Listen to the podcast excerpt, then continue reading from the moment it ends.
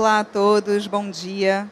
Sou Luísa Baptista, editora executiva do Globo, e estamos ao vivo diretamente do Rio Innovation Week, no palco do conhecimento, que tem a curadoria dos jornais O Globo e Valor Econômico e da Rádio CBN. Bom, hoje vamos começar o segundo dia de evento falando sobre o futuro do Bitcoin, a ascensão das novas moedas digitais, a regulamentação das criptomoedas no Brasil e o surgimento do NFT.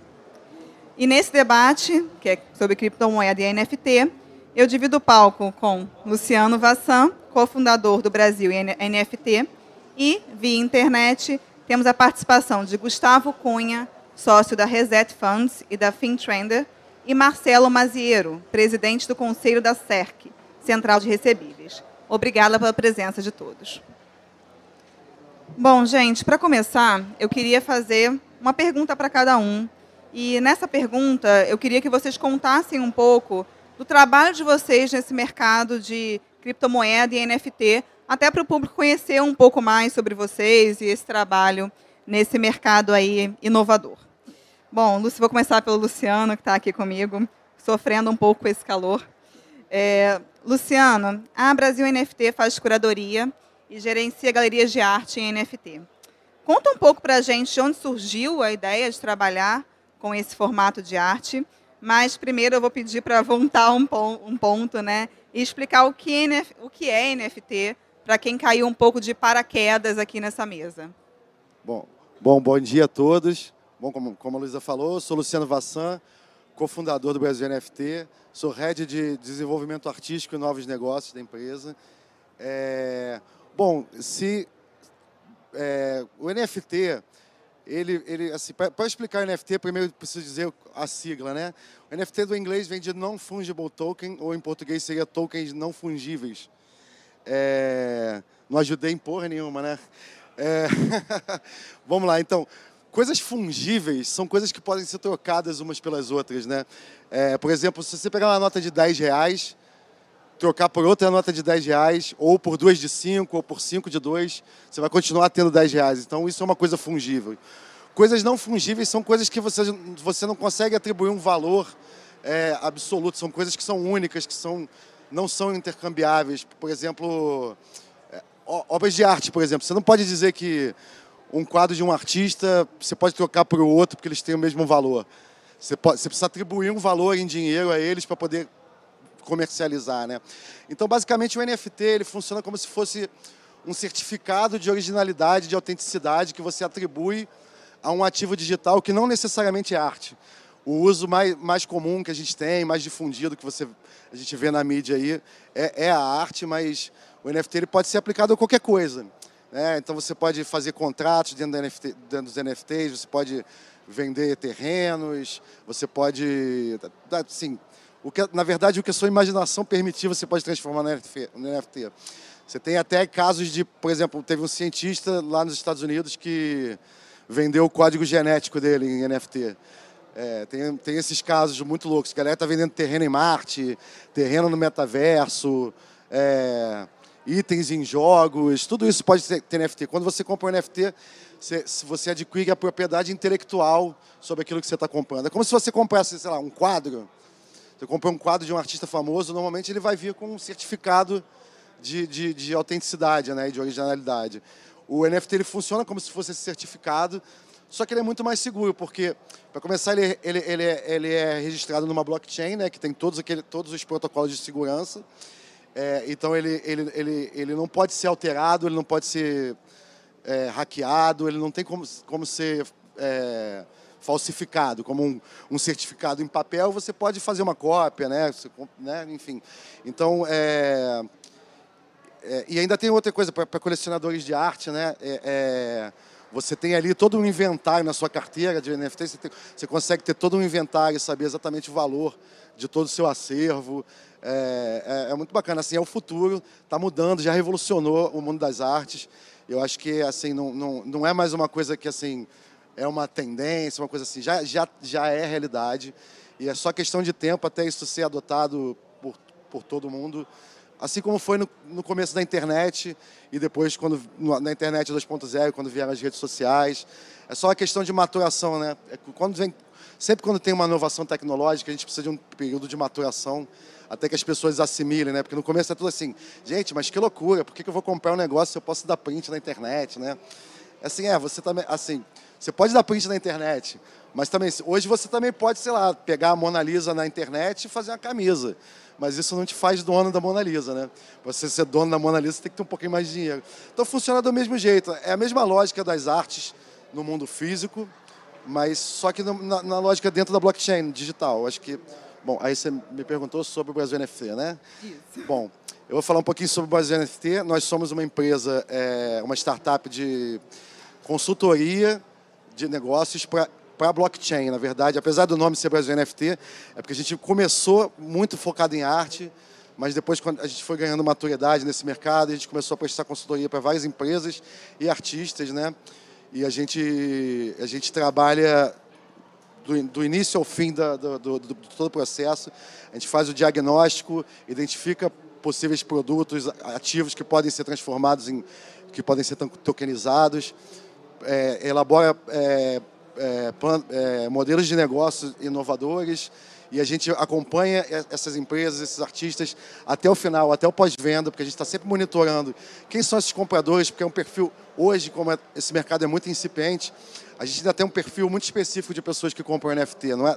Não está todo mundo comprando ainda. Então a gente está monitorando quem são as pessoas, que tipo de arte eles compram, qual qual qual o comportamento deles na internet, para poder aproximar os artistas e as empresas que a gente trabalha e tentar fazer essas vendas e depois fazer o pós também, né? Para que, que isso seja uma coisa, né?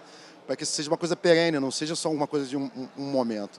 Então, a gente tem três pilares básicos, né? Porque assim, como a gente está entrando no mercado muito novo, a gente identificou que, primeiro, a gente precisa educar as pessoas sobre esse mercado. As pessoas precisam entender.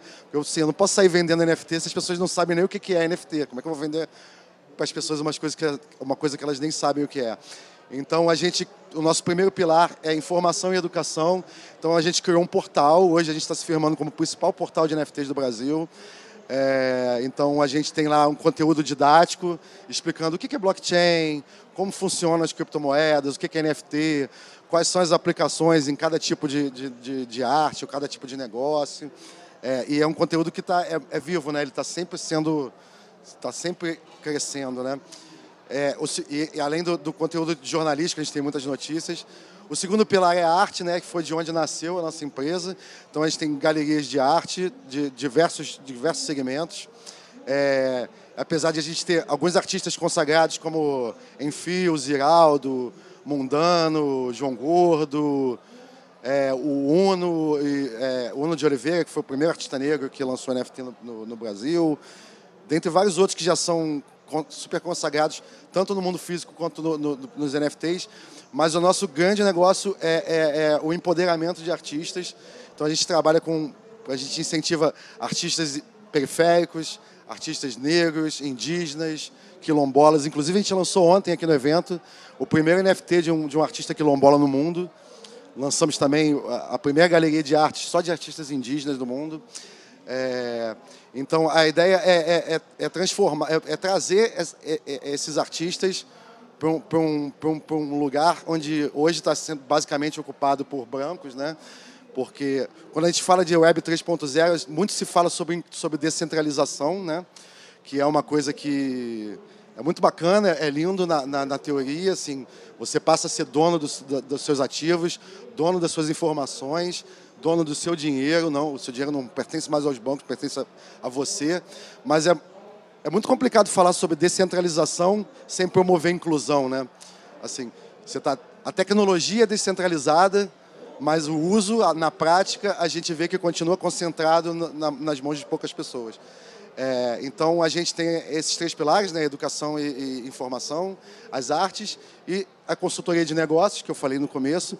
E tudo isso é permeado é, é, por, um, por um conceito que é transversal, que é o propósito, que a gente chama de a gente costuma usar o termo em inglês, apesar de a gente não gostar muito de usar termos em inglês, porque a gente está falando de educação, então, como a gente está falando para os brasileiros, a gente tenta não usar muito termos em inglês para não confundir, mas esse termo profit for good, que a gente usa, porque a gente, que a gente usa com duplo sentido mesmo, porque é for good, porque é por bem, e é for good, porque no inglês também for good pode ser para sempre, né? pode ser perene, porque a gente tem essa coisa da sustentabilidade também. Todos os nossos projetos, todos os nossos artistas revertem parte da, da, da receita deles para alguma instituição ou para algum projeto social, educacional ou ambiental. E todos os nossos NFTs têm pegada de carbono neutralizado. Eu acho que é isso. Obrigada, Desculpa, Luciana. falei muito, né? Não, tudo bem. É, eu vou agora passar para o Gustavo, para ele contar um pouco para a gente da experiência dele nesse mercado de criptomoeda. É, o Gustavo já tinha uma experiência no mercado financeiro tradicional, e vai contar um pouco para a gente dessa transição, o que ele fez ele ir para esse mercado novo e por que ele criou a Fine Trender. Por favor, Gustavo. Obrigado, Luiz. Acho que a primeira coisa é agradecer aí o convite para estar aqui nesse painel show de bola aí com o Mazieiro e com o Luciano, discutindo sobre esse assunto aí que eu, que eu adoro, né? Um pouquinho da minha história, eu trabalhei 25 Gustavo, anos só um minuto aí, que a gente não está te ouvindo. Tá?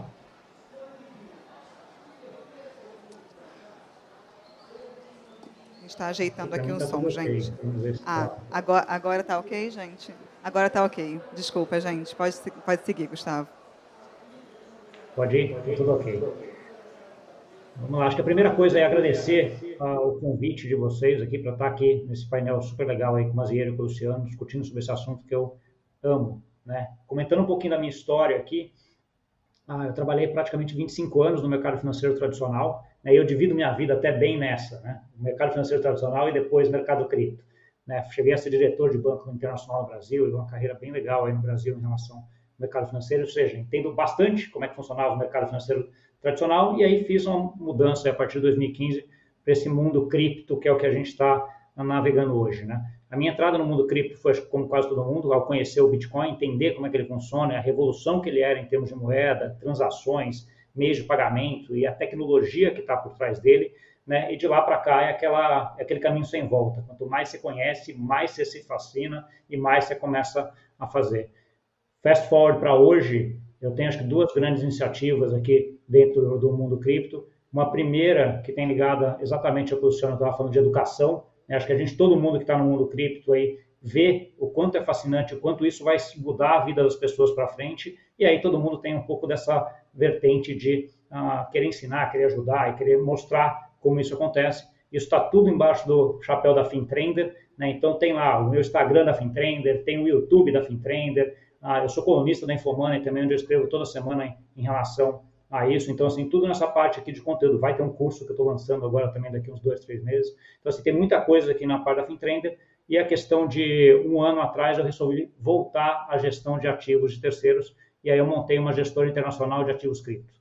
A gente já tem um fundo rodando aí desde o final do ano passado, tem um outro fundo que deve começar agora daqui a um, dois meses. Então, assim, não só ah, ensinando e vendo ah, e ajudando as pessoas a fazer essa transição, entender como é esse mundo, mas também colocando a mão na prática, que acho que é um ponto importante para todo mundo que entra nesse, nesse mundo. Né? Acho que tem parte de educação, entender, mas também colocar ali a mão, experimentar, ver como é que funciona. E à medida que você faz isso, eu tenho certeza que você vai fazer provavelmente a transição que o Luciano fez em algum momento, que o Mazieiro e eu fizemos, no sentido de olhar esse mundo e falar, nossa, isso aqui é muito diferente, deixa eu começar a entrar nele também. Então, assim, só para contar rapidinho aí, para a gente seguir um pouco da minha vida.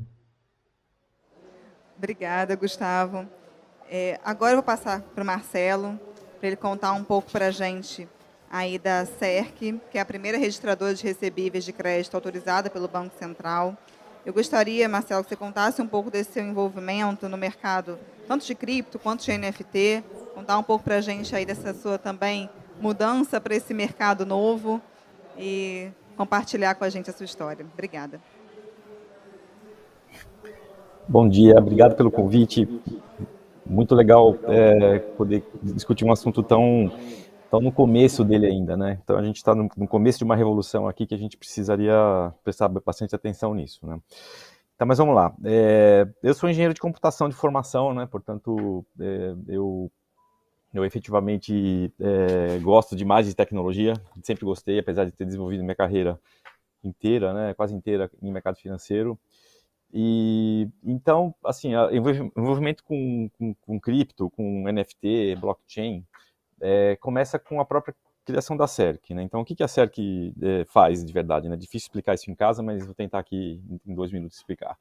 É, hoje, todas as pessoas físicas e jurídicas, praticamente no Brasil, uh, elas têm algum, alguma, alguma conta a receber é, para com, com alguém. Né? Então, uh, sei lá, o, o, vendedor de, o produtor de café vende para a Nestlé e a Nestlé pede prazo para pagar e ele esse produtor de café ele tem é, é, ele fica com recebível na mão, né? Ou seja, ele tem sei lá 100 mil reais a receber e tem na Nestlé na outra, na outra ponta e, e, e, teoricamente isso seria uma moeda, né? É, ou seja, ele poderia deveria poder pegar essa esse, esse recebível dele ir até um banco, uma fintech, enfim, a quem ele quisesse, né, a quem tivesse interesse, e vendesse né, esses 100 mil reais, dessa, esse, esse recebível dele para alguém.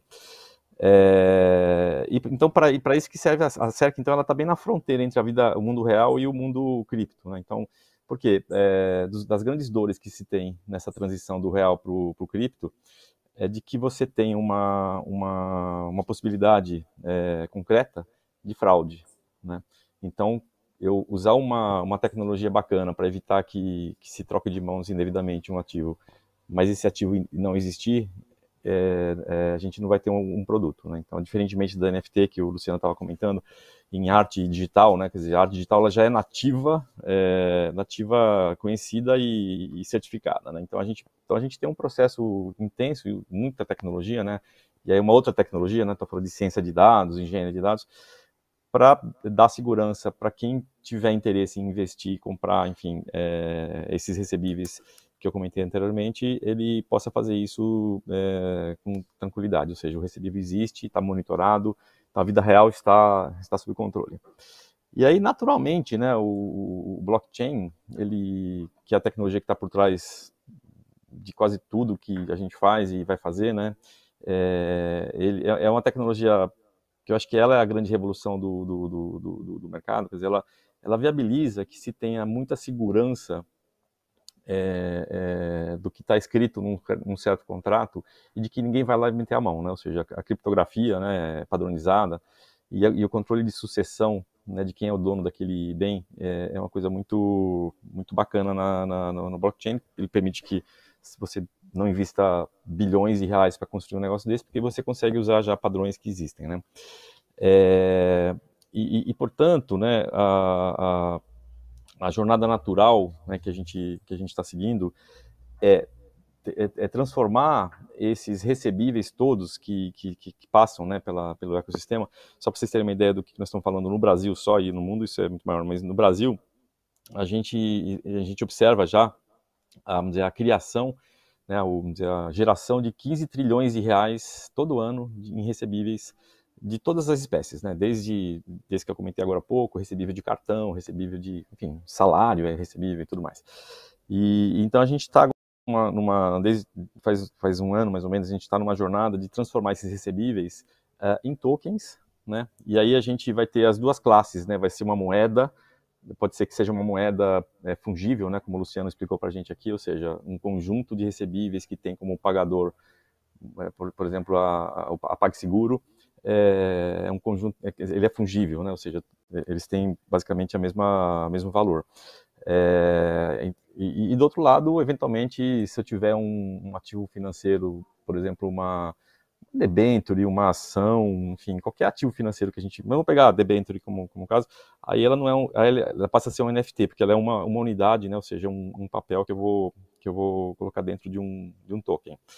Uh, e aí nesse contexto então, também, né? A gente faz muito pouco tempo, faz dois meses a gente anunciou aí uma parceria com a com a mercado Bitcoin, né? Que é, a, a controladora deles é uma das nossas investidoras agora e a ideia é daqui para frente é a gente fazer com que todo esse volume né, de, de, desses ativos que estão super qualificados, certificados, enfim, monitorados, e transformar esses ativos em, em, em tokens que possam ser acessíveis por, por quem tiver interesse, né? no limite a, as pessoas físicas comprando né, tokens em que uma GetNet, por exemplo, seja pagadora desse, desse ativo. Então, acho que esse é o, esse é o contexto.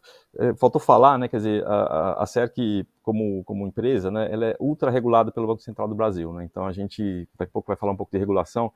Então, essa, essa camada entre a vida real e o, e o mundo digital é ultra regulado. A gente é, assim, é parte de um, um, grupo de empresas que se chama de infraestrutura de mercado financeiro. Pra vocês terem uma ideia, quem, quem tem hoje tem a B3, né, que faz das ações e coisas de mercado de capitais, derivativos, é, e, e, muito pouca gente, mas enfim, mas é, é porque esse processo de, de, de chegada da, da, da, vida real para a vida digital, ela precisa de muito cuidado, enfim, e e aí, no caso de recebíveis em particular, não dá para não fazer com, é, com, é, sem tecnologia, né? Ou seja, não dá para fazer sem tecnologia, é, porque são bilhões de transações todo dia, né? Que, que são processadas. Acho que é isso para começar, depois a gente vai ter mais perguntas. Obrigada, Marcelo. É bom que você já deu início ao assunto da, da re regulamentação da, esse mercado no Brasil. Então, eu até gostaria que você desse sequência a essas discussões sobre regulamentação desse mercado no Brasil, para o que está sendo discutido hoje, como você vê esse futuro. Você pode falar um pouco sobre o Brasil, depois o Gustavo pode é, dar sequência no que está sendo discutido no mundo. Como que você vê o que vai acontecer nessa parte de regulamentação desse mercado? Essa é uma pergunta que daria para falar umas cinco horas, né? mas vamos, vamos falar é, o mais rápido possível. É, na verdade, Luísa, é assim, né? A, a regulamentação, é, como eu disse, né, da, entre, entre a vida real e o mundo digital, que é necessária né, para a gente ter um mercado de, de, de, de cripto e de NFT é, funcionando com segurança, ela já está já tá posta, né? Banco Central é, já faz algum tempo que, que tem atuado nisso, a, a própria CVM também, né? é, mas nessa camada que não, não, diz respeito ainda ao nosso tema de hoje aqui. A, a, a camada, vamos dizer, seguinte, né, que é, é de criptomoeda, de cripto, criptoativos, né, vamos colocar assim, é, o, que, o que tem, é, assim, a gente já vê, já observa algumas iniciativas, e a gente tem trabalhado junto com o CVM, Banco Central, e daqui a, daqui a um pouquinho com a SUSEP, é, no sentido de uh, reconhecer que o, o, o token, né, o, o, a, o, cripto, cripto coisa, né, cripto apólice, criptomoeda, criptoativo financeiro, é, ele seja, ele seja é, legalmente é, aceito.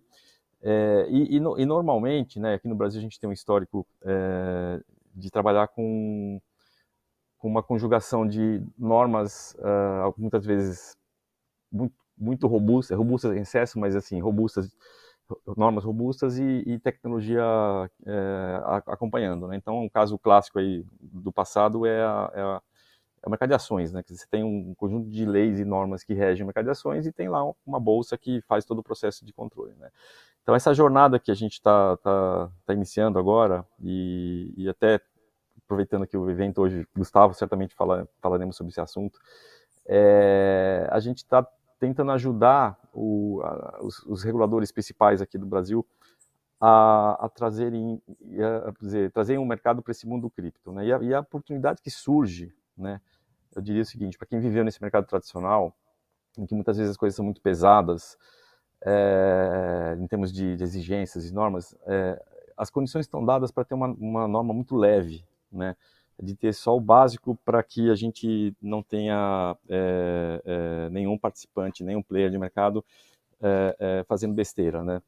Então, no caso de, de, de, moeda especificamente, né, a gente tem conversado com o Banco Central de que, quer dizer, essa, essa, esses tokens relacionados ao, ao recebível, eles são uma moeda, é um meio de pagamento, né? E é um meio de pagamento que já nasce muito, muito bem resolvido, né? Então, é, basicamente, o tipo de norma que precisa existir é basicamente reconhecer que isso é uma moeda, né, um, é, um, é um tipo de moeda, e, e, e, colocar só condições de, de, mínimas do Banco Central saber se, se tem algum tipo de, por exemplo, de lavagem de dinheiro ou de uso mau uso da moeda, né? Porque esse é o, é o, principal problema, né? Quer dizer, você ter esse, esse mercado sendo utilizado para fins que não são os, os fins usualmente aceitos, né? Para comprar coisa, para enfim, para doar e tal, né?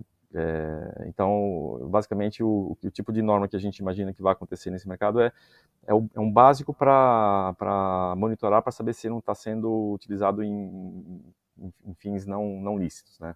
compra de arma e tal. É, e a grande oportunidade que, que, a gente também vê é no mercado de capitais, né, né na, na, na com a CVM, né, que tá, tem até um projeto de lei né, no Congresso que está é, tocando na questão de produtos securitizados, né, que tem muito a ver com os recebíveis, e ali já aparece né, uh, o mundo digital como requisito, né, não é mais uma opção, quer dizer, é o requisito para que esse, esse é, a securitização ocorra no futuro. Né. É, mas, de uma certa forma, né, quer dizer, o mercado que está mais pronto, talvez, para a gente tokenizar é o mercado de, de, de, mercado de capitais, né? E aí daqui a pouco o Gustavo vai falar, mas enfim, a gente tem uma situação bizarra hoje em que um investidor institucional ele não pode comprar é, criptomoeda é, no Brasil, ele tem que comprar em outra jurisdição porque falta uma norma que, quer dizer, tem uma norma, mas ela falta uma infraestrutura que, que, que, dê segurança para que o investidor quando compre é, ele, ele realmente tem aquela a entrega daquilo. Enfim, aí o Gustavo explica direito essa história. Então, no caso da CVM, é parecido com o Banco Central, só que é muito para o lado de investimento, né? E aí nós estamos falando de um conjunto gigante que, que vai desde o, de um recebível tokenizado para o investidor comprar, mas vai caminhar certamente para mercados tradicionais, né? Então, é, é, mercado de ações, por exemplo, né? Quer dizer, uma parte de uma empresa é, é, é perfeito para um token, né? O, o, o, Luciano colocou agora há pouco uma obra de arte, né? Uma empresa, é, de uma certa forma, tem essa característica também, né? De, um de objeto que você consegue identificar e tal. Então, é, então acho que esse ano de 2022 marca o começo, né? É, tem alguns experimentos já feitos, mas muito pouca coisa ainda, Luísa. Então, então acho que aqui agora é um importantíssimo, né? Quer dizer, esse mercado já evoluiu, então a gente trazer os reguladores para fazer uma regulação que seja leve, né? para que a gente não tenha uma regulação é, impeditiva de, de, de, movimento de mercado. É, no mercado de câmbio, por exemplo, que é super difícil a gente é, é fazer uma remessa de, de dinheiro para o exterior, porque o real não é uma moeda conversível. Então, as, as, conversas que a gente tem tido com o Banco Central é por que não aproveitar o, o movimento de, de criptomoeda para deixar o mercado de câmbio brasileiro mais parecido com o que é na Europa ou nos Estados Unidos, já indo para a linha do, do cripto. Né? Então, é, essas discussões já, já começamos. É, regulador tende a ser mais conservador, né? mas eu acho que aqui é o papel nosso, né? quer dizer, eu, é, na que a gente tradicionalmente faz isso, a gente acredita muito que ter alguma regulação é melhor do que não ter nenhuma. Agora, ter muita regulação é muito pior do que, do que não ter nenhuma. Né? Então, é, então, aqui é ajudar o nosso regulador a, a ficar nesse caminho do meio. Eu acho que é uma oportunidade enorme, gigante para o mercado brasileiro ter, é, tanto o cambial como o mercado de investimentos, ter uma norma, uma regulação é, leve e, e, e, compatível com. O Brasil é um país reconhecido no mundo como uma regulação é, bem feita, né, mas pesado. Então, acho que. Então, esse ano aqui a gente já começou algumas conversas, ainda muito preliminares tem muito que ensinar ainda, né? A diferença entre Bitcoin e, e, o resto, né? Porque todo mundo, quando você fala de é, NFT, blockchain, qualquer coisa que você é token, fala, ah, Bitcoin. Então, Bitcoin é um caso de uso específico, né? Então, acho que aqui tem um processo educacional forte que a gente tem que ter. Obrigada, Marcelo.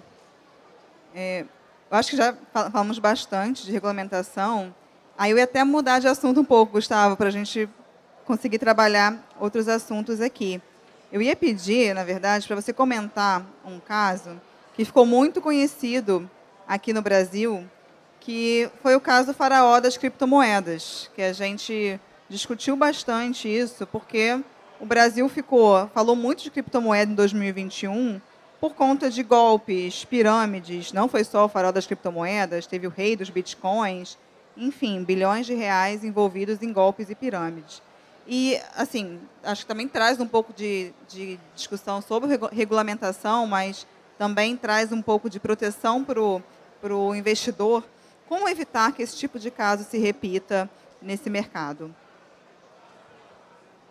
Tá bom, obrigado, Luiz. Só fazer uma, uma, um adendo um pouco aí do que o, o estava falando em relação à, à regulação. Acho que a grande dificuldade que todos os reguladores têm quando entram nesse mercado hoje é a dificuldade de lidar com uma tecnologia que é global, vis-à-vis regulamentações que são regionais ou locais, né? sempre atrelados a um país, a uma moeda. Né? Isso é uma discussão enorme no mundo hoje, ah, e o que faz com que, se um país faz uma regulação muito difícil, muito fechada, muito, ah, muito que você não consegue fazer o desenvolvimento naquele país, esse desenvolvimento, essa inovação vai para ser feito em outro país, em outro lugar. Né? Então, assim, você tem uma competição entre os países em relação a isso, né? e uma tendência, eu acho, da gente ter regulamentações cada vez mais uh, iguais em vários países. É uma tendência. Acho que o Brasil está muito bem nesse caminho. Né? Acho que a gente está fazendo aí umas regulamentações, como o Mazeiro comentou aí, uh, relativamente leves, né? ter alguma regulamentação, mas uma regulamentação que deixe as pessoas inovarem, deixe as pessoas testarem modelos de negócio, até os sandbox que estão sendo feitos aí junto ao Banco Central, CVM, vão nesse sentido, né? Então, acho que a gente tem aí uh, uma oportunidade única de fazer um negócio bem legal no Brasil. Em relação ao teu ponto de fraudes, pirâmides, etc., isso aí, obviamente, não foi criado né, por cripto, por Bitcoin, por ninguém, né? Então, assim, uh, é uma coisa que já existe no mundo há muito tempo, né? Obviamente, quando você tem um ativo que as pessoas têm pouco conhecimento né, e que tem uma volatilidade alta, ele incita a curiosidade e acaba fazendo com que as pessoas que não entendem caiam ah, nesses golpes, né? E a, acho que também tem um fato aí de a, a, as pessoas gostarem de ver coisas ruins nesse sentido, né? Então, assim, acaba divulgando muito qualquer coisa que tenha ah, em relação a isso, tá? Mas tirando esse fato, ah, eu acho que isso aqui ele vai se resolvendo com o tempo, né? Acho que o principal fator de resolução desse problema para mim no médio e longo prazo é a educação financeira. As pessoas têm que entender ah, que se tem um título do governo que é o menor risco daquela moeda daquela, daquele país, pagando 10% no período né, de um ano, qualquer ativo, qualquer coisa que você vai investir que pague mais do que isso, tem algum risco. Né? E se o negócio, em vez de pagar 10% ao ano, paga 10% à semana, caramba, olha o tamanho do risco a mais que tem nisso.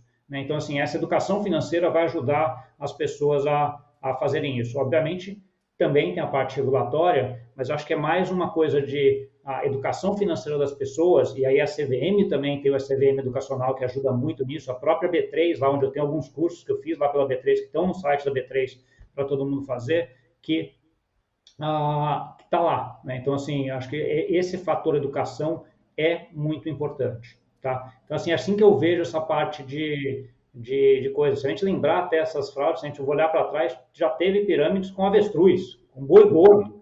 Né? Então, assim, são todas coisas que as pessoas não entendem muito como é que faz, e aí baixa educação financeira acaba fazendo com que muitas pessoas ah, caiam. Tá? Mas eu acho que, assim, ah, não tem obrigatoriamente a ver com cripto, aliás, não tem nada a ver com cripto. Ah, o que eu acho que cripto tem é um pouco dessa ideia da volatilidade. Acho que cripto também evoluiu muito nos últimos anos. Né? Se a gente falasse até lá, quando eu comecei no mercado 15, 2015, 2016, era basicamente duas criptos, né? Ethereum, o Bitcoin e a Ethereum. Né? Hoje são mais de 15 mil iniciativas dentro de cripto. Acho que você consegue, acho não, você consegue representar qualquer setor de atividade do mundo dentro de cripto hoje. Né? E aí vai desde o setor financeiro, com DeFi, vai setor de telecomunicações, com algumas iniciativas ah, enormes, setor de uh, de cloud, de descentralização de cloud, já tem criptos que fazem isso, setor de games, setor de NFTs, você tem várias coisas uh, em relação a isso. E aí, já para deixar o gancho aqui com o NFT também, eu lembro das primeiras palestras que eu fiz sobre cripto lá em 2000 e, comecinho de 2017, mais ou menos, quando eu comecei a olhar NFT, eu olhei e falei, nossa, isso aqui é uh, espetacular, né? A minha ideia naquele momento é assim, a primeira tokenização que vai ter, os primeiros NFTs que vão ser criados, vão ser NFTs ligados ao mercado financeiro né, ligados mais a imóveis, no caso, né? Você tokenizar um fundo imobiliário, tokenizar um apartamento, né? Isso aí seria feito e é feito via NFTs. Né? O que aconteceu de lá para cá é que eu mudei um pouco essa ideia, porque o que acontece é o seguinte: quando você vai para mercados regulados, como é o mercado financeiro, e tenta implementar essas tecnologias nesses mercados regulados, ela é muito morosa, ela é demorada, porque a regulação demora para vir. Né? Então, o que se acaba fazendo é que essa inovação começa a fazer em outros setores que são menos regulados, setor de artes, setor de futebol, setor de, de precatórios. Então, você tem a tokenização, os NFTs de vários desses outros ativos acontecendo muito muito rápido e que depois vai migrar para o mercado financeiro. É o que eu acho que até o Mazeiro falou assim, vai entrar no mercado financeiro? Vai. E vai entrar com força e rápido. Só que o teste mesmo está sendo feito nesses outros setores e já está muito avançado. Obrigada, Gustavo. É, agora, falando um pouco sobre essa volatilidade que você citou né, na, nas criptomoedas, nos últimos anos a gente falava de Bitcoin muito como um sinônimo de alto retorno. Né? As pessoas investiam em Bitcoin numa expectativa de, de obter um alto retorno, enfim. E nas últimas semanas a gente tem visto mais uma queda, né? E acho que você queria que você explicasse um pouco a questão da, da, volatilidade, da volatilidade da moeda e por que passou a cair tanto nas últimas, nas últimas semanas. Tá bom. Acho que aqui tem, tem um relatório, se não me engano, acho que foi do JP Morgan que eu li essa semana, ah, falando sobre as inovações que o blockchain está trazendo, e aí todas essas criptos, várias criptos, Bitcoin inclusive, é uma inovação que vai mudar muito o mundo nos próximos anos. Né? A gente coloca aí entre a cunha de NFT, Web 3.0, DeFi, você tem várias siglinhas aí que vão fazer, mas acho que, de modo geral, é blockchain vai mudar muito, né? e essas criptos vão mudar o mundo para frente. Isso significa dizer que alguns paradigmas vão ser quebrados. Né? Qual é o valor? Como é que você valoriza esses ativos? Acho que são algumas coisas, são as, as perguntas que a gente tem, tem hoje. Isso acaba gerando volatilidade ah, de preço. Né? Mas voltando a esse ponto do, do, desse relatório que eu estava comentando, acho que o grande ponto que você tem que olhar é sair da volatilidade do curto prazo para olhar a tendência de longo prazo. Acho que esse é o ponto. Esse ativo é muito volátil no curto prazo, sim, mas quando você olha a tendência dele ah, de médio prazo, está claramente definida. Ele vem, cres... vem num crescente aí nos últimos, desde que começou, e vamos pegar o Bitcoin, que é o que tem o maior histórico aí de praticamente 13 anos já, né? Está numa crescente de uh, muito grande. Né? Mas você tem iniciativas hoje, o Bitcoin é o que a gente chama até daquele ouro digital, né? Pela escassez que ele, que ele cria, talvez seja a melhor forma de, de ver isso, mas você tem outros ativos que são como uma ação, né? Que são como... Uh, uma ação que você compara em bolsa, que são como fundo imobiliário, que são como você tem vários ativos dentro desse, desse mundo de cripto que alguns dá para fazer o paralelo com o mundo financeiro tradicional, outros nem dá mais, porque eles nem conseguem ser feitos mais no mundo tradicional, que é feito das DAOs, né, as organizações descentralizadas, que no mundo tradicional é muito difícil de se replicar. Né? Em mundo cripto já está sendo feito. Então, tem muitos paradigmas e muita coisa que vai ser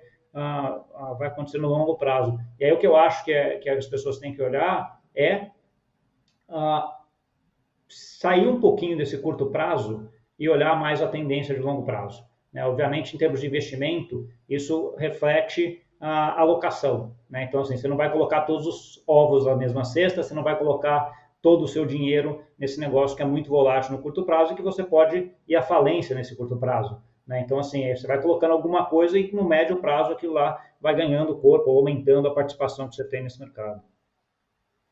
Obrigada, Gustavo. Agora eu vou passar um pouco para o universo de arte e entretenimento, para a gente falar um pouco desse futuro do, do mercado da arte, dos artistas, enfim.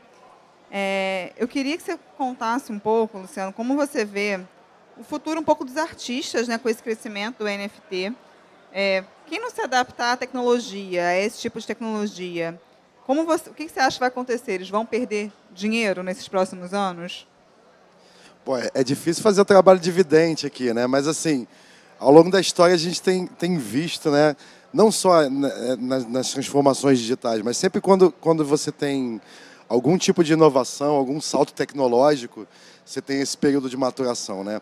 É, o NFT ele chega para para empoderar os artistas e assim ele permite que, que os artistas possam vender a sua arte diretamente para o seu público é, sem precisar de um, de um intermediário, né? Então assim o músico se ele tem uma base de fãs, mesmo que não seja um super artista com milhões e milhões de seguidores, mas se tiver um, um, poucas centenas de fãs que são fãs super dedicados, ele pode pensar porque assim, é, é, é, ele pode pensar produtos é, específicos para engajar o público dele e isso já vai gerar uma renda para ele que ele não vai depender de uma gravadora, né? Um, um artista plástico, um artista visual, é, ele, ele pode vender a arte dele diretamente é, usando as redes sociais, usando os marketplaces que a gente tem hoje, sem precisar de um galerista, sem precisar de um marchand. É, é, eu acho que isso é, é, isso é empoderar os artistas, né? é, é você trazer novas fontes de receita é, é, que, e, e, poder permitir que os artistas é, possam sobreviver da arte deles, né?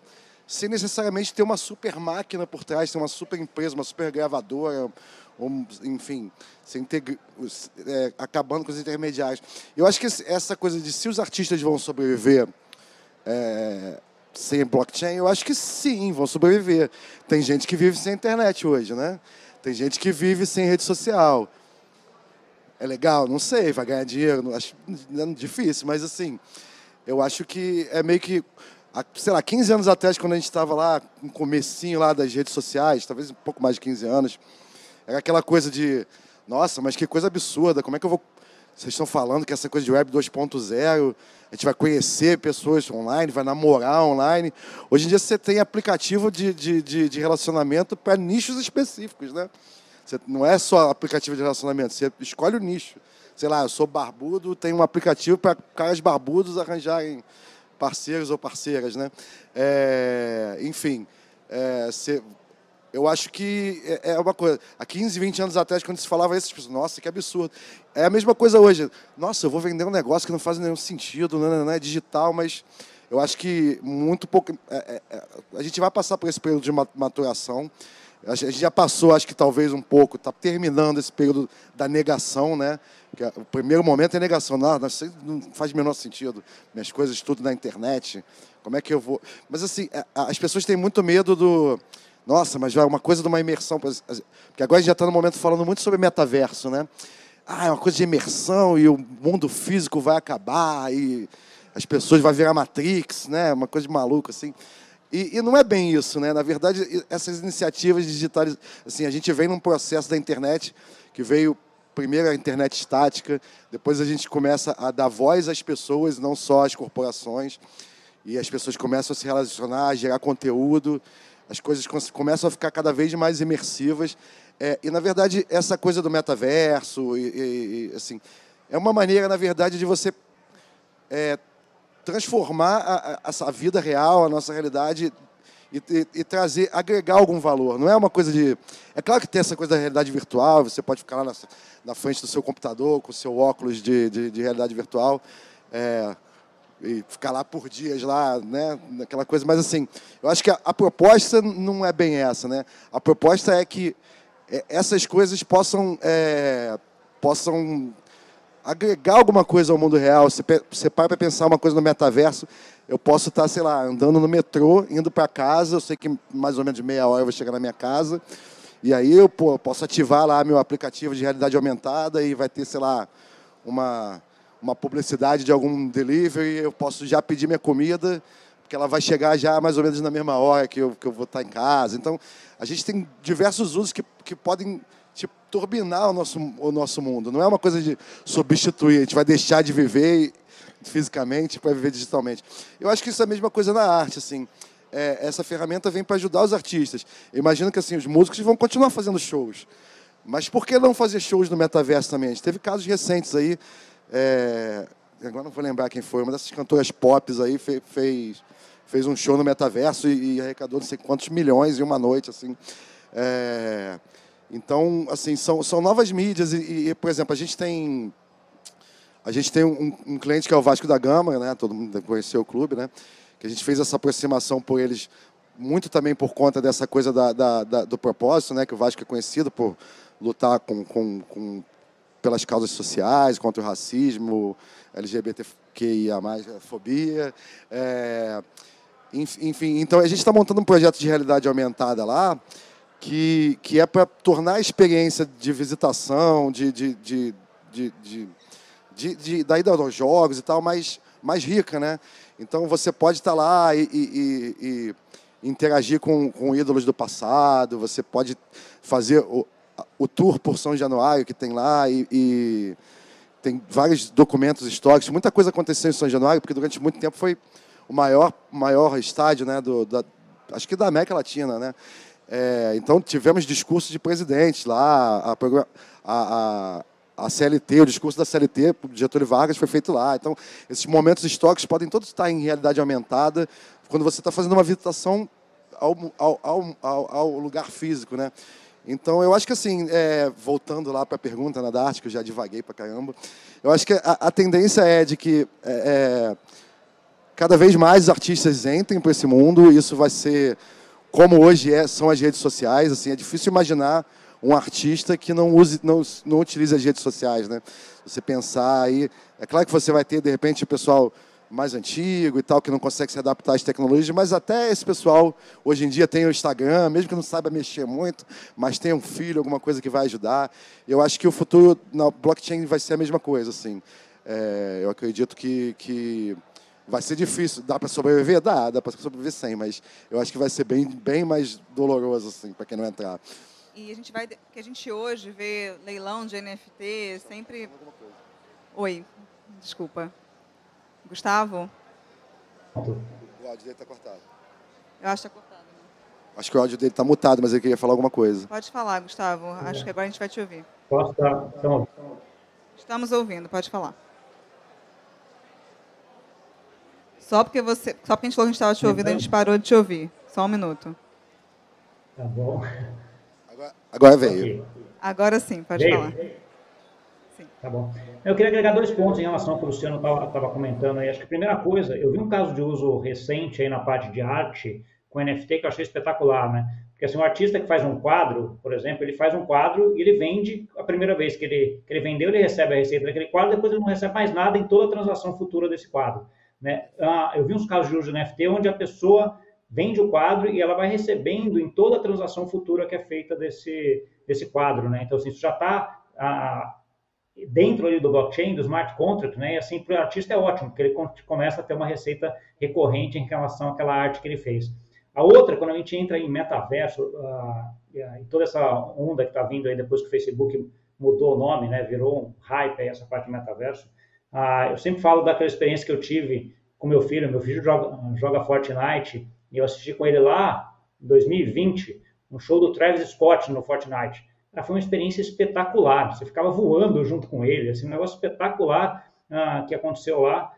E já estava lá, estamos falando de 2020. Né? Então, assim, obviamente, a gente está indo para uma coisa descentralizada, então são experiências que a gente vai tendo que são bem legais, mas ah, só para dar uma ideia, uma exemplificação da capacidade de mudança que esse, ah, os NFTs têm e o metaverso também.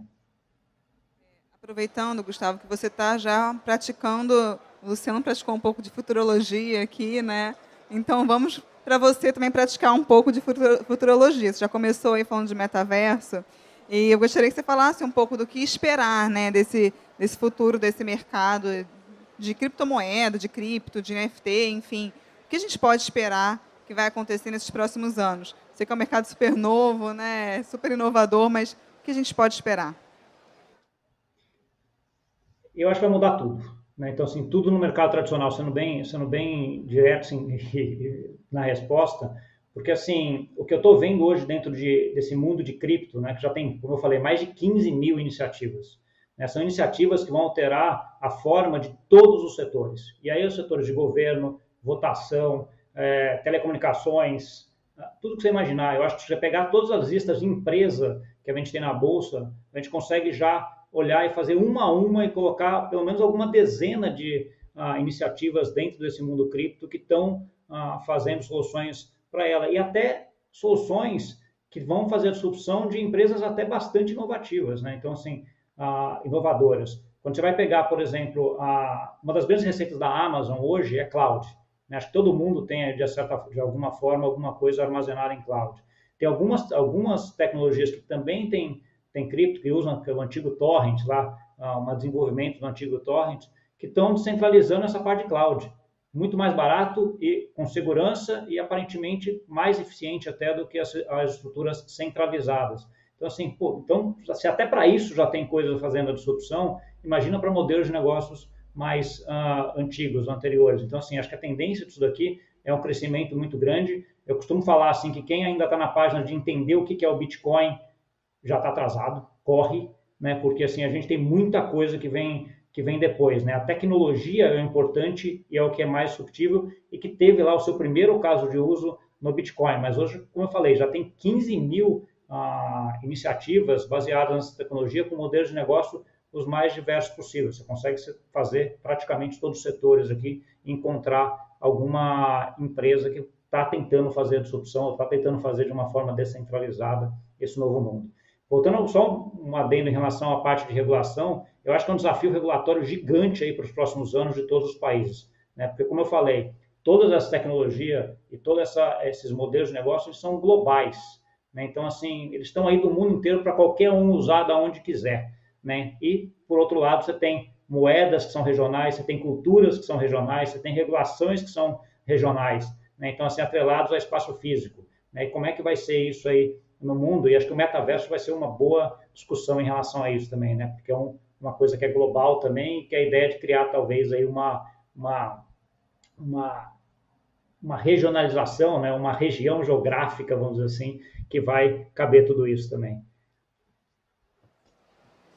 É, é interessante que agora a gente está vendo que até as, a Prefeitura do Rio, né, ontem, aqui no Rio Innovation Week, anunciou que quer se envolver também nesse mercado de criptomoeda. Né? Então, acho que eles não querem ficar para trás, para trás também, né? Aparentemente já estamos atrasados, mas eles não querem ficar para trás. E o prefeito ontem anunciou que quer aplicar a parte do tesouro em criptomoeda e dar desconto até em PTU quem, quem, para quem pagar em moeda virtual. É, aí eu queria, Marcelo, que você avaliasse esse tipo de proposta de investimento público em moeda virtual. Também a gente tem iniciativa aí de El Salvador, né, que tornou o Bitcoin uma moeda legal. Então, a gente tem algumas iniciativas aí rolando de investimento público em criptomoeda. Aí eu queria um pouco da sua avaliação sobre isso. Pergunta difícil aqui, porque falando do ponto de vista de gestão, né? É, é, mas vamos lá, vai. Eu acho que primeiro, né? É, dinheiro do, do tesouro, né? É, assim como dinheiro de empresas, né, ele tem que ser alocado em, ativos que sejam confiáveis, né? Então acho que o primeiro ponto é esse. E não, não, não, não tive oportunidade de ouvir o, o, Eduardo Paes falando, mas imagino que ele deva estar tá se referindo a um pedaço, né, do, do, pedaço pequeno do tesouro. E aí eu acho que é uma coisa bem bacana do, de, de governo fazer mesmo, né, que é, é, é tá, ele é, muito corretamente, né, ele ele está trazendo para a sociedade é, carioca, é, a notícia que o Gustavo acabou de falar e o Luciano também, quer dizer, entrem nesse mundo, né? Porque esse será o mundo daqui para frente, né? Então acho que o, o, governo, como, como educador, é, eu acho que por esse por essa ótica é maravilhoso, né? E aí a sugestão ao vivo aqui para o prefeito é, é de de já, quando tiver, quando, quando a prefeitura tiver contas a pagar uh, uh, em, em, causas perdidas né, no judiciário, que são os precatórios, por que não já, já pagar em, em, em cripto precatório, né? ou seja, de alguma forma fazer com que é, é, os dois lados da moeda existam, né? Porque a, a, e aí a gente está falando de um, de um Estado induzindo, né, é, um mercado, né? E só para lembrar, né, quer dizer, uma coisa que, gente, que o Gustavo não falou, enfim, e a gente está no Brasil, é, existe um mundo do século XIX, 19, tá? Não é do 20, não. Ou antes até, é, que está resistindo, né? Que está resistindo, e aí estou falando de cartórios, estou falando de toda essa burocracia vinda lá da época do, do, dos portugueses aqui no Brasil, e que é, deviam estar em pânico né, com relação ao que está acontecendo aqui agora, mas eu acho que de alguma forma os governos, né, aproveitando a, a pergunta do, do, Eduardo Paes, isso vale para governo federal, para governos estaduais, é, a gente precisa fazer com que isso seja cada vez mais a realidade. Né? Quer dizer, não faz o menor sentido em tempos de blockchain é, eu ter que ir ao, ao cartório. É, aliás, eu tenho que ir a um banco, eu tenho um caso real aqui. O banco está dizendo que eu tenho que ir lá para poder dizer que eu sou eu, para poder minha assinatura valer, né? Então, pelo amor de Deus, né? Quer dizer, eu já, já tenho capacidade de, de, de mostrar que eu sou eu de milhões de formas diferentes, né? Então, eu consigo mostrar para o Google, que está lá no, em São Francisco, que eu sou eu usando uma tecnologia é, é, mais robusta e melhor, né? Então, acho que aqui, Luiz, assim, essa iniciativa do, do prefeito, é, guardada aquela, aquela, aquela ressalva que eu coloco no começo, né? Quer dizer, tem que alocar uma pequena parcela, porque o dinheiro do tesouro tem que ser, servir para fazer os investimentos para a população e tal, então tem que colocar em, em, em, perspectiva essa gestão de risco, mas eu acho que essa iniciativa para mim é muito bacana, né? quer dizer, muito, ela é muito, muito adequada para a semana, inclusive, né? Quer dizer, o Rio está querendo fazer inovação e eu acho que tem que fazer inovação na prática também, né? Isso vale para arte, vale para finanças, vale para governo. E, então eu acho louvável e, e, e, convido a fazer mais nas duas pontas, né? Pagando, e, investindo e, recebendo dinheiro, né? E essa é como, como o Gustavo e o Luciano bem falaram, quer dizer, é uma mudança é, radical pela qual a gente está passando. É, a gente não sabe bem ainda o que vai acontecer. Isso aqui é, é mais ou menos é, quando criaram a internet, né, a web 1.0 lá, é, não se tinha muita ideia do que fazer, né? Quer dizer, a gente ia tentando, né? Começou com e-commerce e tal. E hoje, é, com, com tudo que a gente tem pela frente, né? É, então, vou, vou pegar só uma referência aqui antes. Para eu assistir a um filme é, lançado, é, se eu morasse no Rio ou em São Paulo, eu, eu, eu teria que esperar uns dois, três meses, pelo menos, para chegar até, até minha cidade para eu ver aquele filme que foi lançado lá em Los Angeles, né, dois meses atrás. É, hoje eu consigo ver um show ao vivo em Nova York, né, é, ou em Tóquio. É, é então, e é assim, é que para quem é mais jovem, né, como você, Luiz, enfim, tem várias pessoas assistindo a gente, não, não, não tem a noção do que, que é, do que foi o impacto na vida de uma pessoa, né? Então, a gente nos, nos, anos 90, né, começo dos anos 90, fim dos anos 80, a gente vivia num país assim isolado, né? A gente não conseguia, culturalmente falando, né? Então, vou pegar o Luciano aqui como case. E hoje é, eu consigo ver shows junto com, com, com o americano, né, com o europeu. É, isso não é pouco, tá? É, isso não é pouco. Ou seja, a gente está vivendo agora no mundo. Né? Eu acho que essa é a questão. Quer dizer, a gente vive no mundo hoje, já, né? Então não, não tem. Agora, quando a gente fala de blockchain, NFT, cripto, é, a gente vai viver esse mundo também na propriedade, né? Porque hoje, se eu quiser comprar é, uma obra de arte que está lá em uma galeria de, de, de, Tóquio, eu teria que ir lá, ou enfim, ter que contratar uma pessoa. É, eu não consigo comprar sem, sem muita dor, né? Então, por que não daqui a pouco eu poder fazer isso? Né? Eu, para investir num título uh, americano, eu tenho que abrir conta em um monte de lugar, tem, enfim.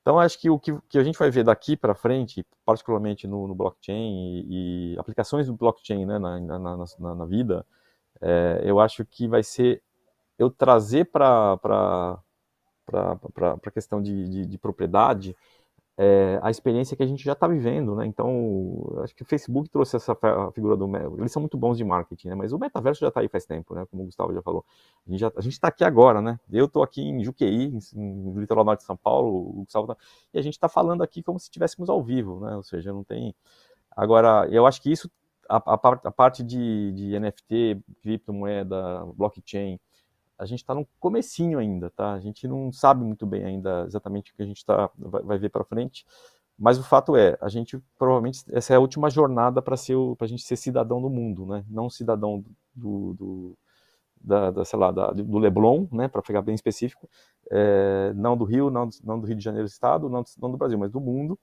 em qualquer dimensão que eu possa é, é, é, não ter que ter a, a, a, coisa física, né? Quer dizer, eu não consigo comer um sushi feito em Tóquio ainda, né? Mas não sei se vai chegar esse dia, mas é, eu acho que o resto todo a gente vai conseguir. Então, parabéns, Eduardo Paz. Eu acho que é, não, não, sou carioca, nem votei nele, nem, nem, nem tenho opinião a respeito dele como político, mas acho que é bacana isso. É isso que a gente precisa, de governo que, que nos dê a direção para poder a sociedade caminhar para ela. Obrigada, Marcelo. Gente, eu tenho mais cinco minutinhos. Eu vou só. Eu já entendi que quem não tem ainda uma carteira de criptomoeda está totalmente atrasado. Então, eu vou só pedir para vocês uma mensagem final, assim, de uma dica, então, para quem está começando a ter interesse do, no assunto, o que fazer. Uma dica rapidinho aqui para a gente encerrar a nossa mesa. Eu tenho só cinco minutinhos. Gustavo, você pode começar? Sim, obrigado. A primeira coisa é agradecer de novo o convite desse painel show. Acho que é, é, sempre bom essa discussão, porque você traz conteúdo, mas aprende bastante também, né? Mas e o Luciano trouxeram coisas bem interessantes em relação a esse mercado. Acho que o meu ponto aqui é uh, o que eu falei já durante, a, durante a, os meus comentários. É dois, dois pilares, educação e experimentação. Vamos buscar entender como é que funciona, o que, que são essas inovações, o que, que é. E aqui acho que a dica aqui é começar pelo básico, né? Eu sempre falo daquela historinha do tijolinho. Não adianta você querer colocar ah, o teto da casa se você não tem a parede ou a infraestrutura que vai sustentar o teto construído. Então, o primeiro tijolinho quando a gente fala de cripto é o Bitcoin. vai entender como é que ele funciona, né? o que é chave pública, o que é chave privada, o que é hard wallet, como é que você faz a transação, qual o papel das exchanges nesse mercado. Então, assim, todo esse, esse processo, você colocou esse primeiro tijolinho, aí segue Ethereum, DeFi, né? até que você vai chegar em NFT, metaverso e toda essa discussão que a gente está. Então, assim, pilar de educação. Segundo pilar, experimentação.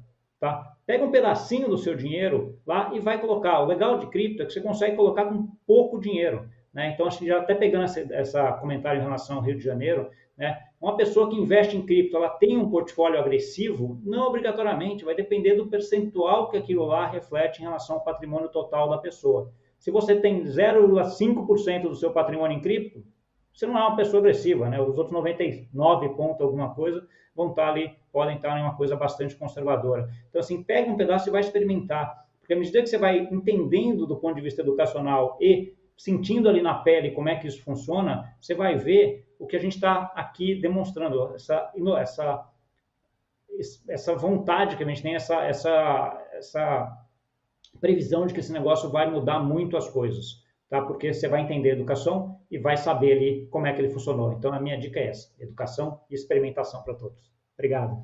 Obrigada, Gustavo. Marcelo. Falar depois do Gustavo é sempre mais difícil, né? Porque ele já deu a receita, né? Eu acho que acho que estudar, né? Acho que estudar é a palavra e, e estudar é, operando, vamos dizer assim, comprando, experimentando, acho que é a melhor forma de disso acontecer. É, e, e, junto com tudo isso, né, eu acho que é, e esse, esse, esse, painel foi bacana por isso, né, que a gente trouxe alguns casos, mas entender bem, a, tentar entender a lógica do negócio, né, eu acho que e aí com isso, para isso é experimentar, ao experimentar você vai conversar, vai entrar em contato com pessoas do setor, é, aproveitar que dá para pagar IPTU aí agora com, com cripto, né, por que não? É, mas acima de tudo entender o que está acontecendo, né? É, e lembrar que aqui não é o, o xarope de catuaba que vale para tudo, né? Quer dizer, o cripto ele, ele traz um monte de benefício, é, mas você comentou aquela hora da pirâmide lá de, de, de Cabo Frio, é, não tem milagre, né? Nós estamos falando de, de, de, vida real, quer dizer, as pessoas acharem que é, que dá para ficar rico comprando Bitcoin é, e ficar rico em dois meses, é, tá, muito errado, né? Se, se achar que dá para ficar milionário com isso aqui é, de cara, é, foge porque tá, tá, tá, muito errado, né? Lembrar que isso é uma coisa de vida, de vida cotidiana, vida que eu que, eu, que, que segue, quer dizer, eu, e se fugir muito desse negócio, né? vou comprar uma NFT lá com, com, com, de alguma forma o Luciano trouxe porque putz, é uma a boiada do universo, não entra, porque isso está errado, quer dizer, claramente você está entrando numa numa roubada, né? Mas acho que agora é, é a época de aprendizado, concordo 100% com o Gustavo aqui. E queria de novo, Luiz, agradecer aqui, muito bacana mesmo. Aprendi pra caramba, né, hoje aqui. Espero que a gente tenha conseguido contribuir um pouquinho com, com todo mundo. Mas é, e esse tipo de painel é importantíssimo, né? Fazer isso mais e mais. A gente agora com, com o metaverso a gente pode fazer isso todo dia se quiser. Obrigado. Obrigada, Marcelo. É, Luciana, só tenho mais um minutinho. Obrigada. Bom, vou ser rápido. Então, eu queria agradecer o convite. É, agradecer a participação de vocês também, que aprendi bastante com o Gustavo e com o Marcelo. Porque apesar de trabalhar com NFT, essa coisa de investimento e tal, é uma coisa que eu não sei muita coisa mesmo. É, gostaria, estou começando a aprender agora. É, e eu acho que o, o, meu conselho para as pessoas é, é, o mesmo que do deles. Estudem. Hoje a gente tem muita coisa aí na internet. É, se vocês quiserem saber um pouco mais sobre NFT e metaverso, vocês podem visitar o nosso site ou as nossas redes, brasilnft.art.br. É, a gente tem um conteúdo didático lá muito bom. E se tiver alguma coisa que vocês não saibam, pode chamar, mandar uma mensagem lá, que a nossa equipe de social media vai ter o maior prazer em atender todos vocês. E eu acho que é isso. Estudem. Acho que é, é o melhor que a gente pode fazer, falar, né? Gente, obrigada. A gente está chegando ao fim do nosso debate. Gostaria de agradecer imensamente a presença dos nossos convidados. O debate foi maravilhoso. Eu realmente preciso investir melhor em criptomoedas Eu e também. NFT. Aprendi bastante hoje. E a gente tem mais duas mesas ainda no palco do conhecimento. Uma e meia a gente vai falar sobre crescimento de startups e unicórnios no país. E quatro e meia sobre os novos meios de pagamento. Então, a gente espera vocês aqui ou no YouTube e no Facebook dos jornais O Globo e Valor Econômico. Obrigada, gente, e até a próxima.